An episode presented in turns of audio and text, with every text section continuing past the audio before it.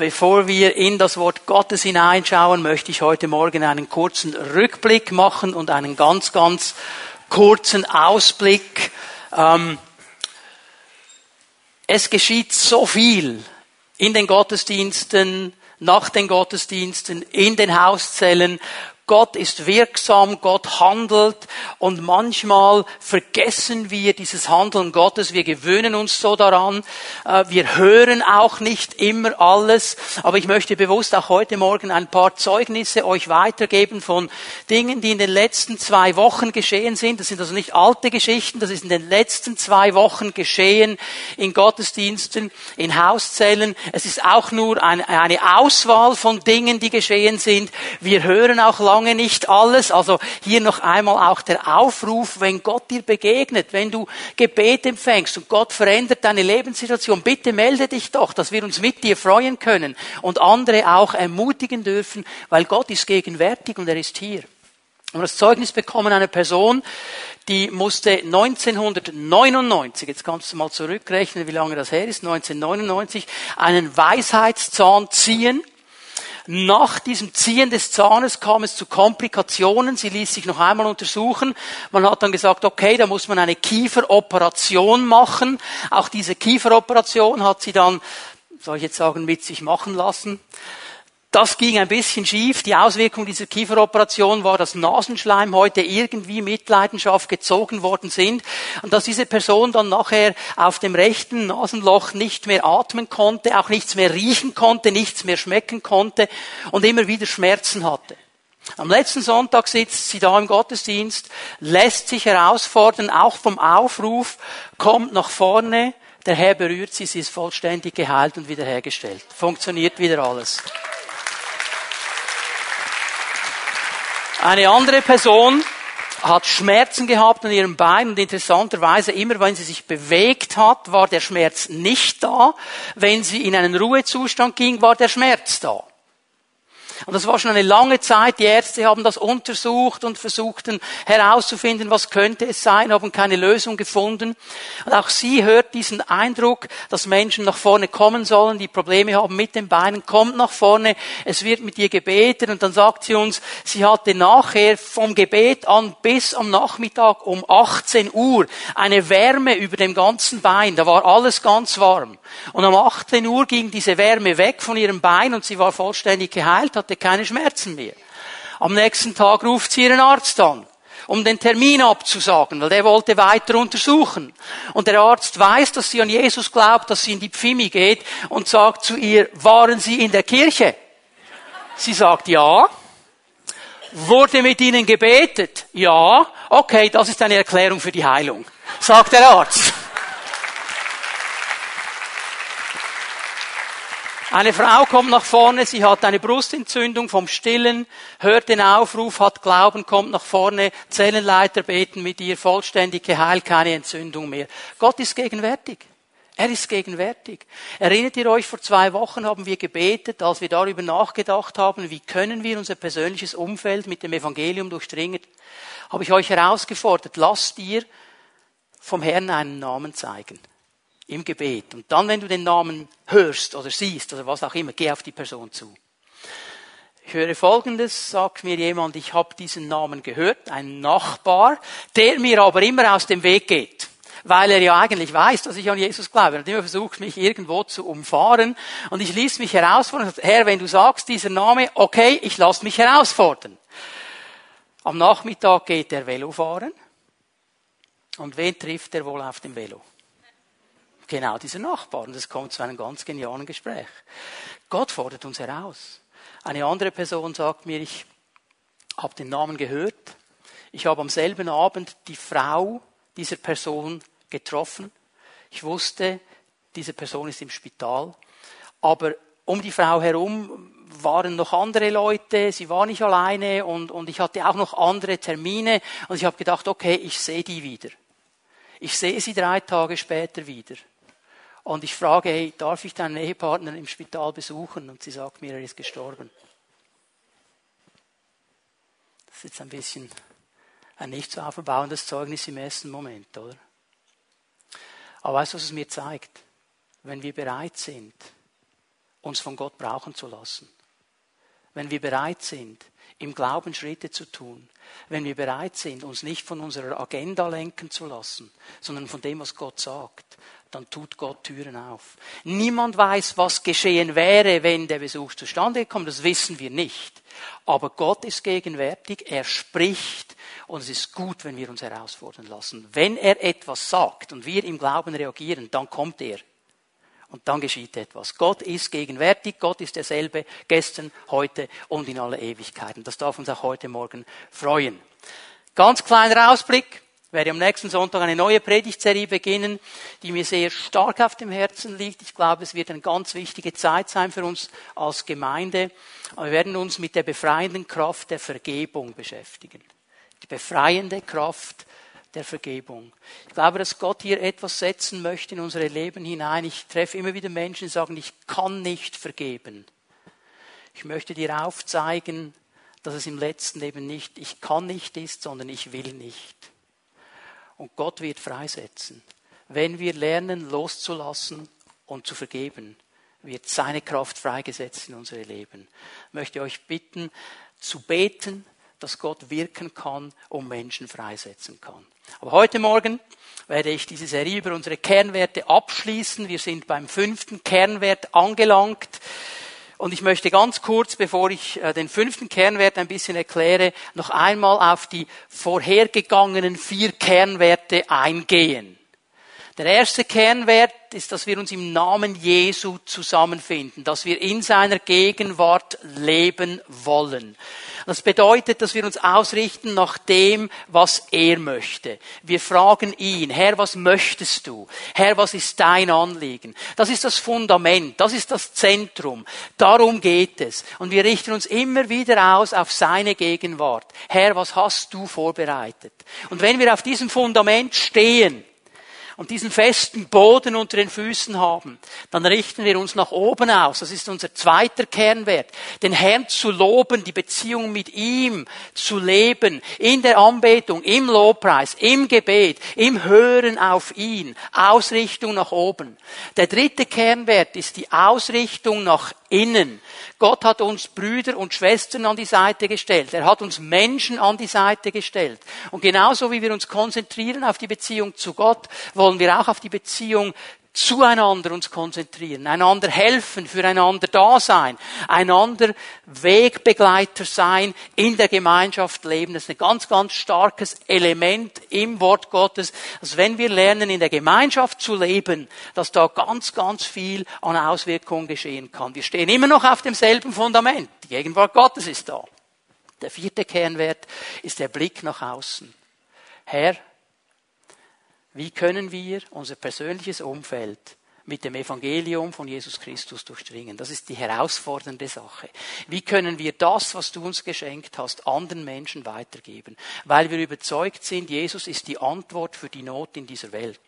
Jesus ist die Antwort. Er alleine kann Leben verändern. Er alleine kann freisetzen. Er alleine kann Vergebung schenken. Nur er. Das macht ihn einzigartig und diese Botschaft möchten wir anderen Menschen weitergeben. Der fünfte Kernwert, den wir uns heute Morgen anschauen, wir stehen immer noch auf diesem Fundament der Gegenwart Gottes und ich lade euch ein, Matthäus 28 mit mir noch einmal aufzuschlagen, werden die Verse 19 und 20 lesen.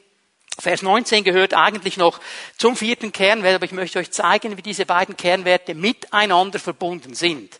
Darum geht zu allen Völkern, macht die Menschen zu meinen Jüngern, tauft sie auf den Namen des Vaters, des Sohnes und des Heiligen Geistes.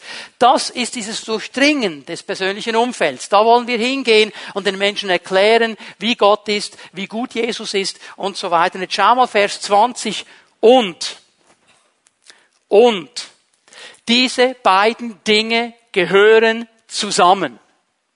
Es gibt nicht ein Durchdringen mit dem Evangelium, die Leute dahin bringen, dass sie sagen, jawohl, ich will diesen Jesus kennenlernen und sie dann einfach stehen lassen. Jetzt kommt ein Und. Es geht weiter. Jesus ist nicht nur daran interessiert, dass Menschen ihn persönlich kennenlernen, er ist daran interessiert, dass sie sich entwickeln in ihrem Leben und lehrt sie alles zu befolgen, was ich euch geboten habe und seid gewiss, ich bin jeden Tag bei euch bis zum Ende der Welt. Das ist das große Anliegen von Jesus, das ist unser fünfter Kernwert, dass wir uns darauf konzentrieren wollen, die ganzheitliche Entwicklung von Menschen zu fördern. Dass wir ihnen helfen wollen, dass sie sich entwickeln in ihrer Nachfolge, dass sie sich entwickeln in ihrem Leben dass sie zu Menschen werden, die mit der Hilfe Gottes das Leben packen können. Das ist das große Anliegen von Jesus. Es reicht nicht, einfach nur zu sagen, okay Herr, ich möchte dich kennenlernen, dann beginnt es erst, dann geht es erst richtig los. Und wenn Jesus hier sagt, und ich bin bei euch bis ans Ende der Zeit, dann heißt das mal einmal ist seine Gegenwart immer da, das heißt immer, wenn wir uns entwickeln lassen, immer wenn wir uns herausfordern lassen, ist er auch da. Es heißt aber auch, dass dieser Auftrag nicht aufhört, bis er wiederkommt, bis ans Ende der Zeit. So lange haben wir diesen Auftrag. Und wir wollen heute Morgen ein bisschen darüber nachdenken, was bedeutet es, die Entwicklung anderer zu fördern? Was meint die Bibel, wenn sie von Entwicklung spricht? Um was geht es hier ganz genau? Und ich möchte euch ganz kurz vier Dinge aufzeigen. Das ist nur die Einleitung. Ich möchte hier nur ein bisschen etwas anstoßen. Schreibt ihr das auf? Und Denk mal in Ruhe darüber nach zu Hause. Wenn wir Entwicklung möchten, wenn wir sagen, wir möchten selber entwickelt werden, wir möchten andere entwickeln, dann brauchen wir zuerst eine Vision. Eine Vision nämlich davon, dass es eine Entwicklungsmöglichkeit gibt und dass es wichtig ist, sich zu entwickeln. Es ist interessant, ich habe manchmal den Eindruck, die Wirtschaft hat hier mehr verstanden als die Gemeinde. Und in der Wirtschaft ist es ganz normal, auch mit 45, 50, du musst Weiterbildung machen, du musst Seminare besuchen, nicht stehen bleiben. Und in der Gemeinde kommt mir oft so die Haltung entgegen, ja, ja, ich bin ja drin jetzt, oder? Jetzt ist gut. Nein, jetzt beginnt's. Es gibt Entwicklung, um am Puls zu bleiben, um dran zu bleiben. Hast du noch Vision für deine Entwicklung? Oder sagst du, ja, ich bin jetzt 50, ich warte jetzt noch die nächsten 30, 40 Jahre, bis Jesus kommt und dann ist eh fertig. Oder sagst du, in diesen Jahren kann ich noch etwas reißen, ich entwickle mich noch, ich lasse mich herausfordern. Es gibt Entwicklung. In der Welt sagt man oft so, ja, bei dem ist Hopfen und Malz verloren. Das ist nie so bei Jesus. Jesus sagt, es gibt immer Entwicklungspotenzial. Immer, immer. Es ist zweitens ein Prozess. Wir dürfen nicht denken, dass das einfach über Nacht geschieht. Ja, okay, wunderbar, Gottesdienst über Entwicklung. Jawohl, Herr, ich will mich entwickeln lassen. Leg mir jemand die Hände auf und dann ist die Sache gegessen. Es ist ein Prozess. Es geht Schritt für Schritt. Es ist nicht etwas, das du einfach so über Nacht bekommen wirst. Und denk mal daran, äh, dass mir Paulus ein riesengroßes Vorbild. Er wusste um diese Dinge. Und er kommt in eine große Gemeinde und er sieht diese ganze Gemeinde und er kommt offensichtlich mit einem inneren Radar da hinein und Gott zeigt ihm jemand. Einen jungen Mann. Und dieser junge Mann, Timotheus ist sein Name, der kam auf den Radar dieses Apostels. Irgendetwas hat Paulus in diesem jungen Mann gesehen. Und er nimmt ihn mit. Und er entwickelt ihn. Er jüngert ihn, er begleitet ihn, er hilft ihm zu wachsen. Jahre später, nicht über Nacht, Jahre später ist dieser junge Mann Gemeindeleiter der Gemeinde in Ephesus. Eine ganz große, einflussreiche Gemeinde in der heutigen Südtürkei. Und Paulus schreibt ihm zwei Briefe. Der ist schon lange Gemeindeleiter. Paulus schreibt ihm zwei Briefe und weist ihn darauf hin, Timotheus, in deinem Leben gibt es Entwicklungspotenzial. Das ist nie fertig. Das ist nie fertig. Haben wir noch diese Vision, hey, da ist jemand, den ich entwickeln könnte. Hey, diese Person hat Talente bekommen, ich will helfen. Und dann die Bereitschaft auch zu haben, in diesen Prozess hineinzugehen, zu verstehen, es ist nicht einfach über Nacht. Die Mittel, die Gott braucht, und das werde ich in meiner Predigt ein bisschen erklären, ist Gemeinschaft, oder wir können auch Jüngerschaft sagen, wie man, das, Jüngerschaft ist ja ein Wort, das man fast nicht mehr braucht. Heute reden alle vom Mentoring. Ist nichts anderes als Jüngerschaft. Du begleitest einen Menschen und hilfst ihm, dass er sich entwickelt. Das ist die Jüngerschaft. Das wusste die Bibel schon lange. Von mir aus kannst du es Mentoring nennen. Was ist das Mittel, wie geschieht das? Es geschieht durch Gemeinschaft. Es geschieht durch das Leben teilen miteinander und durch das Wort Gottes. Das sind die beiden ganz, ganz starken Hilfsmittel, die Menschen entwickeln. Und eine vierte Sache will ich in meiner Einleitung erwähnen. Es braucht eine Entscheidung, um entwickelt zu werden. Nur wenn ich mich entscheide, mich selber entwickeln zu lassen, kann ich andere entwickeln. Nur wenn ich selber mich entscheide, in diesen Prozess hineinzugehen, kann ich andere Menschen mitnehmen und ihnen helfen. Und ich möchte dir hier äh, etwas zusprechen auch. Habe Mut zur Baustelle. Was meine ich damit? Also ich meine nicht damit, dass wir dann alle irgendwo nachher in eine, an eine Baustelle gehen eine Mauer hochmauern. Mit Mut zur Baustelle meine ich, wir haben oft das Gefühl, bevor ich jemandem helfen kann, bevor ich ihn entwickeln kann, muss ich perfekt sein muss in meinem Leben alles stimmen, muss alles klar sein. Und wenn ich dann perfekt bin, dann kann ich den anderen helfen und sie weiterbringen. Hör mal, wenn das dein Denken ist, dann wirst du nie jemanden entwickeln, weil du nie perfekt bist. Nie. Da, wo gehobelt wird, da fallen Späne. Da geschehen Fehler. Und ich sage dir das ganz klar. Wenn du jemanden entwickelst, wirst du Dinge falsch machen. Das ist aber gar nicht der Punkt. Jesus hat nie gesagt, ihr müsst perfekt sein dazu. Haben wir verstanden, dass auf dieser Seite des Himmels immer alles temporär ist. Vorübergehend. Nicht perfekt. Auf dieser Seite des Himmels, auch wenn wir Christen manchmal das Gefühl haben, wir können den Himmel hier herunterholen, können wir nicht. Hier ist alles temporär. Es ist alles vorübergehend. Es ist alles unperfekt. Das heißt, wir alle machen Fehler. Aber wenn wir uns herausfordern lassen, in unserer Fehlerhaftigkeit, in unserem temporären Sein Menschen zu entwickeln, übrigens, nehme ich nochmal den Paulus, ein riesiger Entwickler, der hatte einen zweiten jungen Mann dabei. Sein Name war Johannes Markus. Und als die da unterwegs waren auf einer Missionsreise und dann kommen sie in ein schwieriges Gebiet, wo man wusste, es ist schwierig da durchzugehen. Es hat viele Räuber. Es ist gefährliches Gebiet. Das Klima ist schlecht in dieser Gegend. Da hat Johannes Markus aufgegeben. Ich würde sagen, Johannes Markus war so ein bisschen ein Mamatiti. Hatte eine reiche Mutter zu Hause, war in einem wohlbehüteten Haus aufgewachsen in Jerusalem. Jetzt wollte er ein bisschen Missionsluft. Das war ihm zu viel. Jetzt haut er ab, zurück zu Muttern. Nach einer gewissen Zeit sagt ein Freund von Paulus ihm, komm, wir gehen nochmal auf eine Missionsreise. Das musst du Paulus nur einmal sagen, der hat schon gepackt. Und er sagt, komm, wir nehmen den Johannes Markus noch einmal mit. Oh nein, den nicht. Aber den ganz sicher nicht, der ist davon gerannt. Vergiss den, vergiss den. Und die beiden Apostel hatten einen riesen Crash miteinander über diesen Johannes Markus. So dass Paulus in eine Richtung ging mit Timotheus, Barnabas in die andere Richtung mit Johannes Markus. Riesencrash. Zweiten Timotheusbrief, viertes Kapitel, ganz am Schluss des Briefes. Am Ende des Lebens dieses großen Apostels sagt er etwas Interessantes. Und bitte, er ist in Rom im Gefängnis, bringt mir Johannes Markus. Er ist mir hilfreich zum Dienst. Dieser Mann wurde entwickelt trotzdem. Und irgendwann musste Paulus sagen, er ist mir hilfreich zum Dienst. Aber es beginnt mit einer Entscheidung. Ich möchte heute Morgen euch den Zusammenhang aufzeigen, dass Entwicklung immer auch zu tun hat mit der Gemeinde.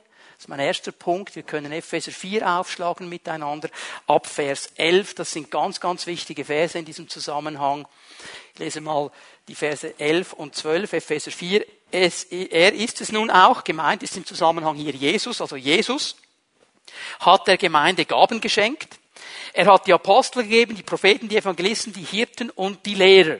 Man spricht von den fünf Dienstgaben. Die hat Jesus in die Gemeinde hineingegeben. Apostel, Propheten, Evangelisten, Hirten und Lehrer. Ich kann das hier nicht alles auslegen. Aber diese fünf Dienstgaben, die haben eine ganz, ganz bestimmte Aufgabe.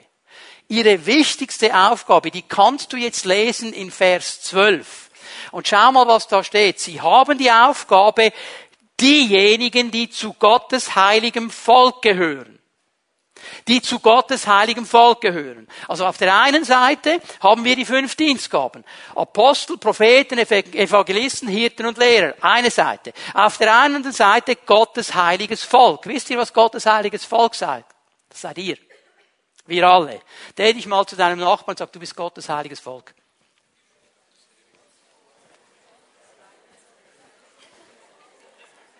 Also die Aufgabe dieser fünf Dienstgaben geht in die Gemeinde hinein, zu Gottes heiligem Volk. Was ist ihre Aufgabe? Für ihren Dienst sie auszurüsten. Also die Aufgabe dieser Dienstgabe ist euch, das Volk Gottes, zuzurüsten, auszurüsten für den Dienst. Wer macht den Dienst? Wer macht den Dienst? Nicht die fünf Dienstgaben. Die, die rüsten zu. Verstehen wir? Die rüsten zu. Das sind Trainer. Wie beim Fußballspiel. Also ich liebe den Trainer von Atletico Madrid. Kennt ihr den auch? Simeone, glaube ich, heißt er, oder? Also der flippt ja völlig aus. Wenn die da spielen, der flippt völlig aus. Aber wisst ihr was? Der darf nicht aufs Feld. Es ist nur der Trainer. Er darf nicht Fußball spielen. Er darf zwar schreien und hüpfen und ihnen Anweisungen geben, aber er darf nicht aufs Feld. So, diese fünf Dienstgaben sind Trainer. Die rüsten aus, sie rüsten zu, das heilige Volk Gottes zu ihrem Dienst, damit die Gemeinde wachsen kann. Also der Dienst geht primär mal von dieser ganzen Gemeinde aus. Dieses Wort ausrüsten, zurüsten, das Wort, das Paulus braucht im Griechischen, kommt aus der Medizinalsprache. Es bedeutet eigentlich das Einrenken eines Knochens. Einrenken eines Knochens. Also wenn ein Knochen ausgerenkt ist, ich bin nicht so unbedingt jetzt der Mediziner, aber so viel habe ich verstanden, wenn der Knochen ausgerenkt ist, dann funktioniert es nicht mehr so, wie es funktionieren sollte. Also wenn ich hier irgendwo da oben ausgekugelt bin, dann kann ich meinen Arm nicht mehr gebrauchen, wie ich ihn gebrauchen sollte, dann muss ich ihn wieder einrenken. Kann schmerzhaft sein, aber dann wird es wieder funktionieren. Okay? Einrenken bedeutet aber auch, und du kannst Markus 4 mal lesen oder Matthäus 4 vielmehr, als Jesus am See Genezareth spazieren geht, er sieht diese Fischer, haben eine ganze Nacht gefischt und sie sind dran, ihre Netze zu reinigen. Das ist dasselbe Wort wie hier in Epheser 4, Vers 12. Sie reinigen ihre Netze. Das heißt, sie stellen sie wieder her, sie stellen sie wieder in Stand, sie machen sie bereit, um wieder fischen zu gehen. Man muss Dinge instand setzen und bereit machen. So die Aufgabe dieser fünf Dienstgaben ist, Dinge einzurenken, dass du an die richtige Position kommst und wieder gut dienen kannst. Es bedeutet wiederherstellen, es bedeutet bereit machen, es bedeutet, bedeutet ausrüsten. Es ist ein Trainerdienst. Und wenn du heute Nachmittag die Zeit hast, kannst du die Verse 13, 14 und 15 lesen. Ich werde die skippen heute Morgen. Äh, hier wird viel gesagt über diesen Entwicklungsprozess. Prozess. Ich komme zu Vers 16. Hier schließt Paulus ein bisschen äh, ab und zusammen auch. Ihm, Christus, verdankt der Leib sein gesamtes Wachstum. Das ist mal entlastend zuerst. Das Wachstum verdankt die Gemeinde Christus. Das müssen wir nicht selber produzieren. Das macht er. Okay? Aber er nimmt uns in die Arbeit mit. Wir helfen mit. Mit Hilfe all der verschiedenen Gelenke. Dieses Wachstum, das hier beschrieben wird, geschieht aus der Kraft Gottes mit Hilfe der Personen, die involviert sind, die sich herausfordern lassen, die sich hineinnehmen lassen, die sich zurüsten lassen, die bereit sind und sagen, Herr, ich bin bereit, andere Menschen in diesen Entwicklungspfad mitzunehmen, mich zu investieren in die Entwicklung anderer Menschen. So, sagt Paulus am Schluss, wächst der Leib und wird durch die Liebe aufgebaut. Also das Ziel ist Wachstum, Entwicklung des ganzen Leibes, der ganzen Familie Gottes. Dieses Bild kennen wir. Ich komme am Schluss der Predigt noch einmal darauf zurück, dass die Gemeinde beschrieben wird als eine geistliche Familie, eine Familie, wo wir die verschiedensten Generationen zusammen haben, wo wir die verschiedensten Lebensumstände haben, wo wir die verschiedenen sozialen Strukturen haben und wo wir auch die verschiedenen Ebenen der Entwicklung haben in unserem geistlichen Leben. Und darüber möchte ich ein bisschen etwas sagen, weil wir hier gemerkt haben, es geht also um den Einzelnen, der sich bereit machen lässt, von Jesus gebraucht zu werden, um mitzuhelfen. Ich möchte kurz etwas sagen über die Wichtigkeit der persönlichen Entwicklung. Ich muss das verstehen, dass es wichtig ist, denn die Gemeinde wird nur dann das erreichen, was Gott eigentlich möchte, wenn ich mich persönlich involvieren lasse, wenn ich mich entwickeln lasse, wenn ich mich zurüsten lasse. Du kannst mal 1. Johannes 2 aufschlagen, 1. Johannes 2 Wir werden hier etwas Interessantes lesen miteinander. Ab Vers 12 bis Vers 14 lässt uns Johannes hineinblicken in eine Gemeinde. Und was er hier sieht, was er hier beschreibt, ist in jeder Gemeinde so. Weltweit, du kannst hingehen, wo du willst, ist in jeder Gemeinde so. Und wir werden sehen, wenn wir das jetzt gleich lesen, dass er verschiedene Wachstumsstufen anspricht. Kinder, junge Menschen, Väter und Mütter. Und hier meint er nicht zuerst die natürliche Entwicklung. Jetzt kannst du dich ein bisschen herumschauen, dann sagst du, okay, also wahrscheinlich sind die meisten hier drin junge Menschen und Väter und Mütter, zum Teil schon Großväter und Urgroßväter, so wie sie aussehen, aber Kinder sehe ich keine. Es geht ihm hier nicht um die natürlichen Stadien, die man äußerlich sichtbar sieht, es geht um geistliche Entwicklungsstadien. Du kannst äußerlich ein Großvater sein und innerlich ein Kind geblieben sein. Leider. Und das spricht er hier an. wir lesen mal ab Vers 12. Meine lieben Kinder, ich schreibe euch, weil euch eure Sünden um Jesu Willen vergeben sind. Väter, ich schreibe euch, weil ihr den kennt, der von allem Anfang an da war. Ihr jungen Leute, ich schreibe euch, weil ihr den Bösen besiegt habt, den Teufel. Lasst es mich noch einmal sagen, Kinder, ich schreibe euch, weil ihr den Vater kennt. Väter, ich schreibe euch, weil ihr den kennt, der von allem Anfang an da war.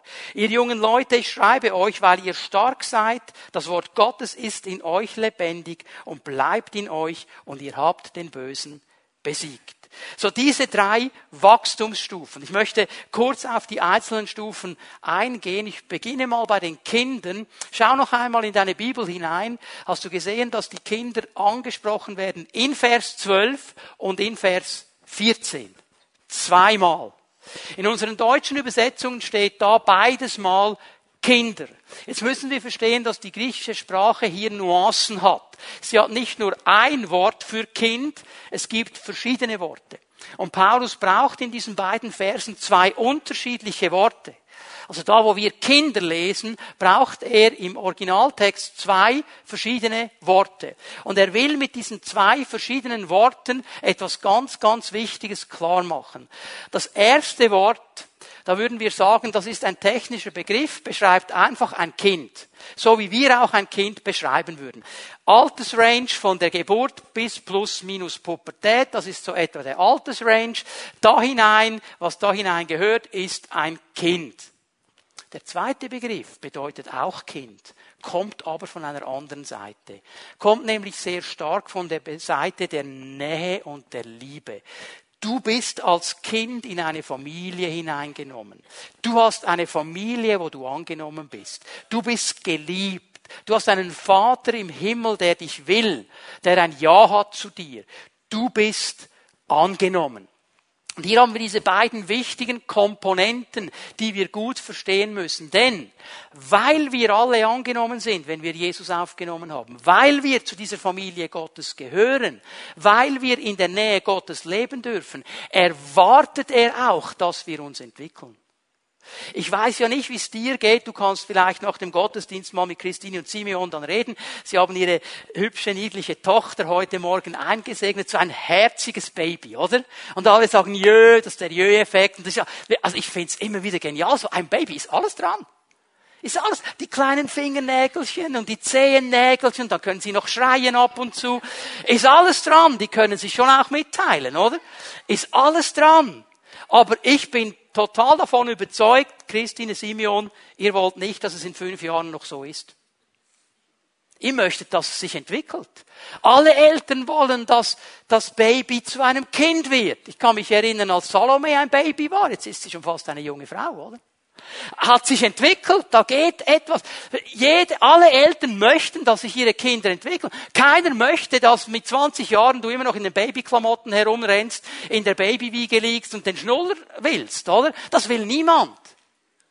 Und genauso ist es im geistlichen Leben. Das möchte auch Gott nicht. Er möchte, dass wir uns entwickeln. Er möchte, dass wir da in diese Entwicklungsphase hineinkommen und vom Baby durch verschiedene Stufen hindurchgehen und ein Kind werden und ein junger Mensch werden und irgendwann ein Vater und eine Mutter in Christo werden. Das ist das große Thema. Und hier ist die Familie so wichtig. In der Familie hat das Baby, hat das Kind den Rahmen, wo es aufwachsen kann und entwickelt wird. Das ist der wichtige Punkt. Darum ist Gemeinde, geistliche Familie hier wichtig, dass wir so gut wie es nur geht unterstützen und helfen, dass sich ein Kind eben entwickeln kann. Und jetzt habe ich gesagt, das ist ein geistlicher Entwicklungsstand. Also es gibt Menschen, die sind 40, 50, 60, 70, innerlich sind sie aber immer noch Kinder. Sind sie stehen geblieben? Sind sie nicht weitergegangen? Mir fallen zwei Dinge auf, wenn ich das lese, was Johannes zu sagen hat über diese Kinder. Er sagt mal in Vers 12, diese Kinder sind primär Empfänger. Sie können nur empfangen. Sie geben nichts. Sie fordern nur. Warum sagt er das? Euch sind eure Sünden um Jesu Willen vergeben. Das wissen die. Aber hast du gesehen, um Jesu Willen, das hat Jesus gemacht. Mehr nicht. Aber das empfangen sie. Sie können empfangen. Es gibt 50, 60, 70-jährige Christen, die wollen nur empfangen. Jedes Mal, wenn du sie siehst, fordern sie ein. Gib mir, gib mir, gib mir, gib mir, gib mir, gib mir. Bei einem Baby ist es klar, wenn das schreit in der Nacht, dann rennen wir. Ich weiß nicht, wenn dein 35-jähriger Sohn noch zu Hause ist und in der Nacht schreit, ob du dann immer noch rennst. Dann müsste man zuerst dich übers Knie nehmen und dann ihn. Da hat sich etwas nicht entwickelt, oder? Hm? Ein Baby darf das. Aber irgendwann solltest du da rauswachsen. Und das zweite Vers 14, was dieses Baby erkannt hat, den Vater. Ja, ich habe einen Daddy im Himmel. Und bei dem kann ich alles abladen, was ich will. Das ist mein Daddy. Der hat mich gern. Und das stimmt alles, ja nicht falsch, das stimmt alles. Aber da sind sie stehen geblieben. Weiter sind sie nicht gegangen. Und wenn jemand letzte Woche Jesus kennengelernt hat, du darfst Baby sein, wunderbar. Wenn du Jesus vor 30 Jahren kennengelernt hast und immer noch Baby bist, dann ist etwas schiefgelaufen. Dann musst du entwickelt werden. Gott möchte, dass du dich entwickelst. Und er möchte, das ist meine tiefste Überzeugung, dass wir mindestens, mindestens auf die Stufe der jungen Menschen kommen. Mindestens. Ich glaube, das ist das Minimaß, das wir erreichen sollten. Von Ihnen sagt nämlich ähm, Johannes etwas ganz, ganz Interessantes. Sie können kämpfen. Sie können kämpfen. Entwicklung, Veränderung bedeutet die Bereitschaft zu kämpfen. Wir alle wissen um die Macht der Gewohnheit. Wenn Dinge mal eingelaufen sind, wie schwierig das es ist, da herauszukommen. Und wenn du diese Gewohnheit verändern willst, das ist Kampf. Es ist Kampf. Und wenn wir sagen, hey, wir wollen uns entwickeln lassen, dann müssen wir bereit sein für Kampf. Und diese Menschen, diese jungen Menschen, die hier angesprochen sind, vom Wort her könnte man sagen, so von Pubertät bis etwa 45, 50, geht in diesen ganzen Range hinein, wenn man vom Natürlichen herkommt, wie dieses Wort gebraucht worden ist. Das sind Menschen, die sich mit dem Wort Gottes beschäftigen. Hast du das gesehen in Vers 14? Das Wort ist lebendig in euch und es bleibt in euch. Ich möchte das in euch betonen. Hör mal, es reicht nicht, einfach am Sonntag in den Gottesdienst zu kommen und sagen, so, christliche Pflicht erfüllt, ich habe das Wort gehört, nächsten Sonntag wieder, war schön. Junge Menschen haben verstanden, wie wichtig das Wort ist und es muss lebendig sein in ihnen. Das haben sie verstanden. Es reicht nicht, wenn alle anderen ein lebendiges Wort haben, du aber nicht. Dann wirst du dich nicht entwickeln können. Sie haben verstanden, ich beschäftige mich mit diesem Wort. Und hey, ich sage jetzt nicht, Du musst jeden Tag eine Stunde Bibel lesen. Aber fang mal damit an. Drei Verse, vier Verse. Fang mal an. Nimm das Wort in dein Leben auf. Und die Bibel sagt uns ja etwas Interessantes. Das Wort Gottes ist wie ein Spiegel. Und dann siehst du in diesem Spiegel manchmal Dinge, die gefallen nicht. Und du merkst, okay, das, was in meinem Leben noch da ist, das geht nicht zusammen mit dem Wort Gottes. Das sind nicht die Werte des Reiches Gottes. Und genau hier beginnt der Kampf. Hier beginnt der Kampf. Und dieser Kampf, sagt uns Johannes hier in diesen Versen, geht gegen den Bösen. Und dieser Böse, ich möchte es einfach mal so definieren, dieser Böse will immer genau das Gegenteil von dem, was Gott will. Einfache Definition. Wenn Gott will, dass du dich entwickelst, dass du stark wirst an Geist, Seele und Leib, dass du mündig wirst, dass du weise wirst, dass du wiederhergestellt wirst, dass du dein volles Potenzial ausleben kannst, dann will der Böse genau das Gegenteil. Dass du nicht gesund wirst, dass du nicht mündig wirst, dass du nicht wiederhergestellt wirst, dass du nicht weise bist und dass du nie dein Potenzial auslebst. Das ist der Punkt. Und das ist Kampf. Das ist Kampf. Wisst ihr, wir freuen uns über so ein Zeugnis oder über Zeugnisse, wie wir sie heute Morgen gehört haben. Ist uns bewusst, dass es für jede dieser Personen Kampf war. Es war Kampf aufzustehen, nach vorne zu kommen und zu sagen, jawohl, ich glaube, Herr. Kampf. Das Resultat haben wir gerne, aber ohne Kampf, bitteschön. Funktioniert nicht. Funktioniert nicht. Hier ist die Bibel ganz klar. Es braucht diese Bereitschaft für den Kampf. Und darum sage ich, da müssen wir hinkommen. Denn diese Leute, die auf diesem Stadion sind, die kämpfen nicht nur, sie siegen auch. Sie haben den Bösen überwunden, weil das Wort in ihnen ist. Das ist siegreiches christliches Leben. Und das ist der wichtige Aspekt, den ich hier bei diesen Leuten einmal setzen möchte. Und dann kommen die Mütter und die Väter. Also hat mich so berührt diese Woche, als ich über diese Verse nachgedacht habe. Diese Ruhe, die ausgestrahlt wird. Ich habe euch Vätern geschrieben, weil ihr den kennt, der von Anfang an ist. Das geht jetzt ein bisschen weiter, als ihr habt den Vater erkannt. Ihr habt den erkannt, der von Anfang an ist, den ewigen Gott, der ist, der war und der sein wird, der alles in der Hand hat. Und das ist diese Stabilität, das ist diese Ruhe. Schau mal, das sind Menschen, die sind durch das Stadium des Kindes hindurchgegangen. Sie sind durch die Kämpfe des jungen Menschen hindurchgegangen.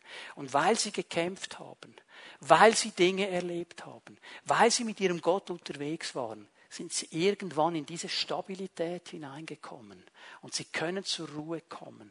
Ich kann mich erinnern, als ich frisch von der Bibelschule war, weiß gar nicht, wo ich mich jetzt einordnen würde nach der Bibelschule, ob ich noch ein Kind war oder schon langsam ein junger Mensch lass das jetzt mal offen, aber da war eine Situation in der Jugi damals. Und ich war der Jugileiter. Und ich so voll im Elan, voll im Saft, bin zu meinem Gemeindeleiter gegangen, so, jetzt müssen wir was machen, das kann so nicht weitergehen. Die ganze Jugi geht kaputt wegen diesen Leuten, jetzt müssen wir reagieren.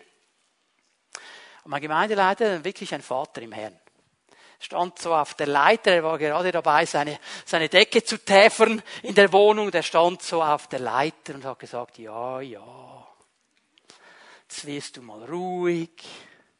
Weißt du, wir beten einfach, wenn sie in die Wand knallen, dass dann jemand da ist, der ihnen hilft. Ich bin fast durchgedreht.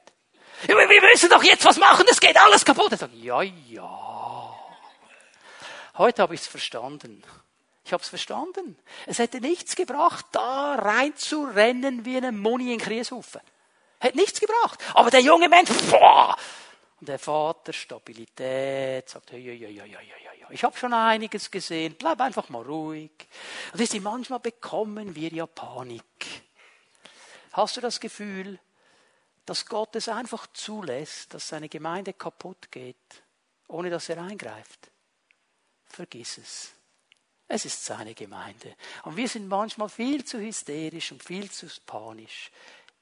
Wir kennen den hoffentlich, der von Anfang an ist. Und da können wir diese Stabilität und diese Ruhe gewinnen. Wir sehen diese Wachstumsstufen. Und jetzt möchte ich es ein bisschen zusammenbringen, indem ich etwas darüber sage, über die Gemeinschaft und die Entwicklung. Wie können wir denn entwickelt werden? Gemeinde ist geistliche Familie, ich sage es noch einmal. Und jedes Kind, jedes Kind, das wissen wir, es ist leider in unserer Gesellschaft nicht mehr so aber jedes Kind sollte in eine Familie hineingeboren sein. Definiere schnell, was wir meinen, wenn wir von Familie sprechen. Ein Mann heiratet eine Frau, die beiden schließen einen Bund, wenn sie den Bund geschlossen haben, nach der Trauung, nach der Hochzeitfeier haben sie Sex, das gehört in die Ehe und nicht vorne rein. Amen. Mhm, da gehört's rein. Gott ist kein Spielverderber, aber er gibt einen Schutzrahmen, weil er weiß um die Verletzung, die geschieht, wenn man Sexualität aus diesem Schutzrahmen herausnimmt. Und dann kommen irgendwann die Kinder. Das ist die biblische Definition. Und in so eine Familie hinein sollen die Kinder geboren werden. Und da können sie sich entwickeln. Und geistlich gesehen ist die Gemeinde diese Familie. Epheser 2, Vers 19. können diese Stelle mal lesen miteinander. Ihr seid jetzt also nicht länger Fremde ohne Bürgerrecht, sondern seid zusammen mit allen anderen, die zu seinem heiligen Volk gehören, Bürger des Himmels. Ihr gehört zu Gottes Haus, zu Gottes Familie. Gottes Haus, Gottes Familie. Gemeinde ist Familie Gottes. Und wir alle, die wir zu dieser Familie gehören, wir sind nie alleine. Kein Kind, kein junger Mensch, kein Vater, keine Mutter ist alleine. Wir sind Familie. Wir helfen einander, wir unterstützen einander. Das war doch damals das höchste der Gefühle, als wir noch in die Schule gingen und ähm, irgendwo das Geschenk eines großen Bruders hatten, die die so einen hatten. Wenn dir jemand schräg kam und dich angemacht hat, hast du gesagt, warte nur, ich sag's dem großen Bruder, wenn der kommt. Der Großbrüder. Wir haben große Brüder in der Gemeinde. Wir sind nicht alleine. Und die Jungen, die kämpfen, die da rein wollen, die was bewegen wollen, die losgehen. Ja, die sollen doch losgehen. Aber hinten haben sie die Eltern, die Stabilität geben, die Bodenhaftung geben. Und so kommt's gut. Wenn wir nur etwas hätten, kommt's nicht gut. Aber wenn wir Familie sind und einander helfen und einander entwickeln, dann können wir etwas erreichen. Ist übrigens genauso, wie Jesus gelebt hat, das Prinzip, wie er mit seinen Jüngern gelebt hat. Er hat Gemeinschaft mit ihnen gehabt, er hat Zeit mit ihnen verbracht und in dieser Gemeinschaft kam es zu Veränderung, kam es zur Entwicklung, wurden sie freigesetzt. Und die erste Gemeinde, über die wir so gerne nachdenken und von der wir so gerne sprechen, hat genau dieses Prinzip umgesetzt. Sie haben entwickelt. Sie haben Menschen mitgenommen in diese Gemeinschaften. Schau mal, ich gebe euch mal ein paar Beispiele. Jesus hat gerne Gleichnisse erzählt. Und wisst ihr was? Manchmal standen die Jünger da, wenn Jesus ein Gleichnis erzählt hat, und sie haben geschaut wie ein Hund, der einen neuen Knochen sieht. Hä? Was meint jetzt er? Und alle anderen auch, oder? Ja, was, was meint er jetzt mit diesem Gleichnis? Wisst ihr, was Jesus dann oft mit seinen Jüngern gemacht hat? Die Bibel berichtet uns darüber. Er nahm sie zur Seite und hat ihnen gesondert erklärt, was er mit diesem Gleichnis gemeint hat. Er hat sie entwickelt. Einen Jünger, ich nehme nur mal einen, den Petrus, da musste er sehr viel entwickeln. Da kam es immer wieder zu Auseinandersetzungen in der Gemeinschaft. Aber als er ihn zum ersten Mal gesehen hat, hat er schon gesagt, du bist Petrus, du bist der Fels. Er hat schon gesehen, was er einmal werden wird. Und dann geht er mit ihm durch diese ganzen Zeit und entwickelt ihn und hat Geduld mit ihm und redet immer wieder rein und in Klarheit. Er entwickelt Gemeinschaft und Entwicklung. Und da waren zwei, die hatten einen interessanten Namen. Boanerges. Donnersöhne. Das ist, warum die diesen Namen hatten. Als Jesus einmal äh, nicht akzeptiert worden war in einer Ortschaft, haben sie gesagt, so Jesus, komm, jetzt gib uns die Autorität und wir beten und dann wird Feuer fallen wie zum alten testamentlichen Zeiten und wird die alle verbrennen. Darum heißen sie Donnersöhne, oder? Und Jesus hat gesagt, Jungs, was habe ich mit euch zu tun? Übrigens, wenn wir schon bei Entwicklung sind, wisst ihr, einer dieser Donnersöhne hatte dann noch einen anderen Namen bekommen. Wisst ihr, wie der am Ende hieß? Der Apostel der Liebe. Sein Name ist Johannes, war einer der Donnersöhne. Also mit Jesus unterwegs war, war noch nicht von liebe Kinder, wie am Ende seines Lebens in den Johannesbriefen. Da war noch Feuer und Schwefel. Entwicklung. Entwicklung. Okay? Wir sehen oft das Resultat, vergessen die Entwicklung. Ein junger Mann kommt in eine Gemeinde ausgebildet vom Feinsten, die Top-Universitäten besucht, absolut geniale Summa Cum Laude Abschlüsse, das Beste, was du haben kannst, geschult in der Rhetorik, geschult in der Apologetik, geschult in allem, wo du geschult sein kannst, und er fängt an zu predigen mit Feuer. Da sitzt ein Ehepaar in der ersten Reihe. Einfache Zeltmacher. Aquila und Priscilla sind ihre Namen. Und sie sehen diesen jungen Feuerspund und sie merken, okay, also reden kann er. Logisch ist er auch. Feuer hat er auch, aber er hat noch ein paar ganz, ganz große Defizite in seiner systematischen Theologie. Und jetzt kommen die zwei Zeltmacher zu diesem Apollos und nehmen ihn unter ihre Flügel. Und Apollos hat nicht gesagt, hey, spinnst? Da, mein Uni-Abschluss, Summa cum laude, du bist nur ein Zeltmacher, wo willst du jetzt? Also Chapeau vor diesem Mann, der gesagt hat, jawohl, ich lasse mich entwickeln. Auch von diesen Zeltmachern, ich lasse mich entwickeln. Und Chapeau vor ihnen, dass sie den Mut hatten, diese Koryphäe anzusprechen, weil sie etwas gesehen haben. Das Entwicklung. Die Bibel ist voll davon. Und wir haben die Aufgabe, das umzusetzen. Wenn wir als Pfimi-Bären sagen, wir wollen uns darauf konzentrieren, die Entwicklung des Einzelnen zu fördern, wie geht das?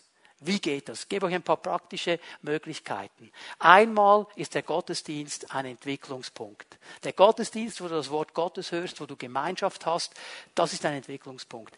Die Hauszellen, die Gruppen unter der Woche sind Entwicklungspunkte, wo wir über das sprechen, was wir am Sonntag gehört haben. Wir verstoffwechseln die Predigt und wir lernen, wie wir das praktisch umsetzen und wir teilen Leben miteinander und wir gehen miteinander vorwärts. Ein nächster wichtiger Punkt, jetzt nehme ich diese drei Büchlein, die ihr hoffentlich alle kennt. Das ist unser Entwicklungspfad. Das ist unser Entwicklungspfad. Um was geht es hier? Wenn du dich entscheidest, 25 Wochen deines Lebens zu investieren, dann wirst du alle diese drei Büchlein durcharbeiten können. Wie funktioniert das? Hier gibt es für jeden Tag eine Doppelseite. Und die arbeitest du für dich zu Hause durch. Aber einmal in der Woche triffst du dich mit deinem Freund mit deiner Freundin, mit einer anderen Person, die genau dasselbe gemacht hat wie du, dieses Büchlein durchgearbeitet. Und ihr trefft euch miteinander und ihr tauscht aus. Was hast du gelernt? Hast du etwas nicht verstanden? Was hat dich herausgefordert? Wo kann ich dich unterstützen, diese Veränderung durchzusetzen? Wo kann ich beten für dich? Und wir teilen einfach Leben. Darf ich mal was sagen zu diesem Büchlein hier, Fundamente des Glaubens? Begegnen wir immer wieder Menschen, die sagen, ja, ja, weisst, ich bin schon 20 Jahre mit Jesus unterwegs, brauche ich nicht mehr. Ich möchte dir etwas sagen. Ganz, ganz viele Menschen, die dieses Büchlein gemacht haben, mit 20 Jahren mit Jesus unterwegs, die haben mir gesagt, weißt du was, mir sind Kronleuchter aufgegangen, als ich das durchgearbeitet habe. Wir sind nie fertig. Wir sind nie fertig. Und wenn du das durchgearbeitet hast, zusammen mit deinem Freund, dann kannst du zum zweiten Büchlein gehen. Da geht es dann mehr auch um die Fragen unserer Seele, Festungen, Bindungen, all diese Dinge kannst du durcharbeiten unterwegs zum Ziel. Geniales Tool. Ich werde es überarbeiten in Kürze. Ich nenne keine Daten, aber ihr könnt einfach beten, dass ich die Zeit finde, das noch ein bisschen mehr zu adaptieren, auch für die Pfimi-Bären. Und dieses dritte Büchlein dann, Diensten der Gemeinde. Da geht es dann darum zu erkennen, was habe ich von Gott bekommen, was sind meine Gaben, was sind meine Talente, wie kann ich mithelfen, andere zu entwickeln. Wie geht das? Das ist hier drin. Und mittendrin, wenn du das machst, gibt es ein Wochenende, das heißt Durchbruch zur Freiheit.